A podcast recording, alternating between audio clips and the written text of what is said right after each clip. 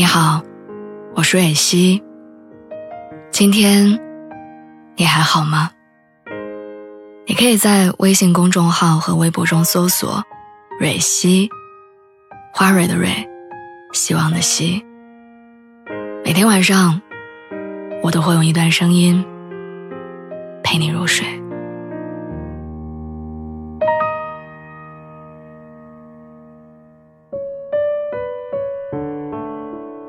给我发来一个视频，名字叫做《我在三平米的房间里住了两年》。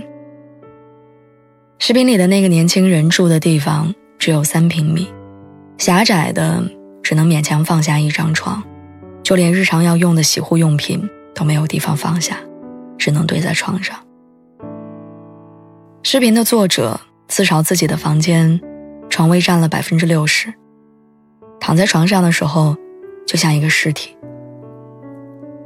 这句话虽然带着几分玩笑的成分，却一下子戳中了无数飘在大城市年轻人的心。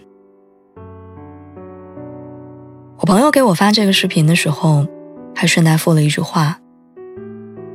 他说：“我的房子虽然不是三平米，但也没比他好到哪儿去，哪敢爱别人呢？”我当然知道他在说什么。单身多年的他，前段时间等来了自己的爱情。女生是他公司新来的实习生，二十出头的年纪，正是面对爱情最勇敢的时候。他不仅工作上的大事小情都会找朋友，就连平时的生活里有什么事情，也都会第一时间分享给他。女生的心意再明显不过，只要朋友能大胆一点，明确两个人的关系，甜甜的恋爱马上就能开始。但他却开始刻意的疏远对方，直到对方感受到他的冷漠。其实他并不是对那个女生没有好感，相反，女孩的勇气和单纯都让他心动，甚至也曾经在微信里偷偷打下“我们在一起”这种话。可是他一想到自己眼看要奔三，却连这个城市买个厕所的能力都没有，他就没有办法戳破那层窗户纸。人间失格里有句话说：“胆小鬼连幸福都会害怕，碰到棉花都会受伤。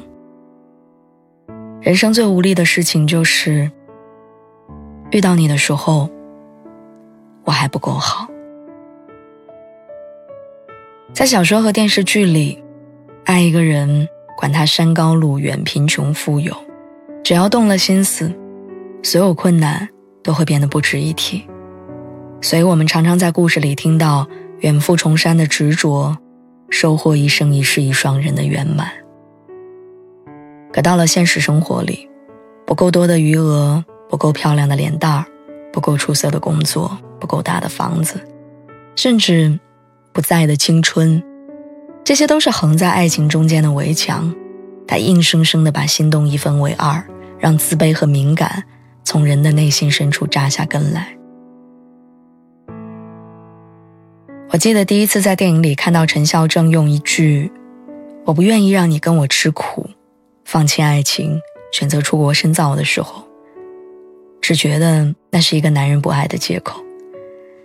可是当我一点点脱去青春的莽撞跟天真，换上了成年人惯有的理性跟权衡，我才后知后觉的明白。爱这件事儿，不止爱与不爱两种选择。你总说再等等，等我有钱了就娶你，等我再优秀一点就去表白。可是要等多久呢？一个人到底要赚多少钱才算是攒够了爱的资本？最重要的是，当时光流走，再度回头。你又如何确定那个人依旧在原地等你？我想起来几年前有一天，我去小超市买饮料，刚好撞见一个阿姨在买锅。她拿了三种不同价钱的锅，问老板有什么区别。听老板说完之后，她犹豫了好大一会儿，还是买了最贵的那一口。老板娘大概跟他很熟，问他。工地食堂不是管饭吗？你为啥要自己买锅？他说：“我对象最近胃不太好，我想给他做点饭，养养胃。”这几年，我身边的人都多多少少经历过爱情的变动。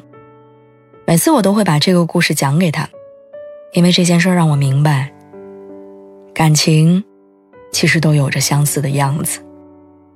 不管在什么年纪，我们都有可能需要在爱与生活的压力当中。周旋抉择，而爱情不是遇到困难时候悲壮的自我牺牲和奉献，而是不管遇到任何事情，我唯一的选择都是和你一起面对。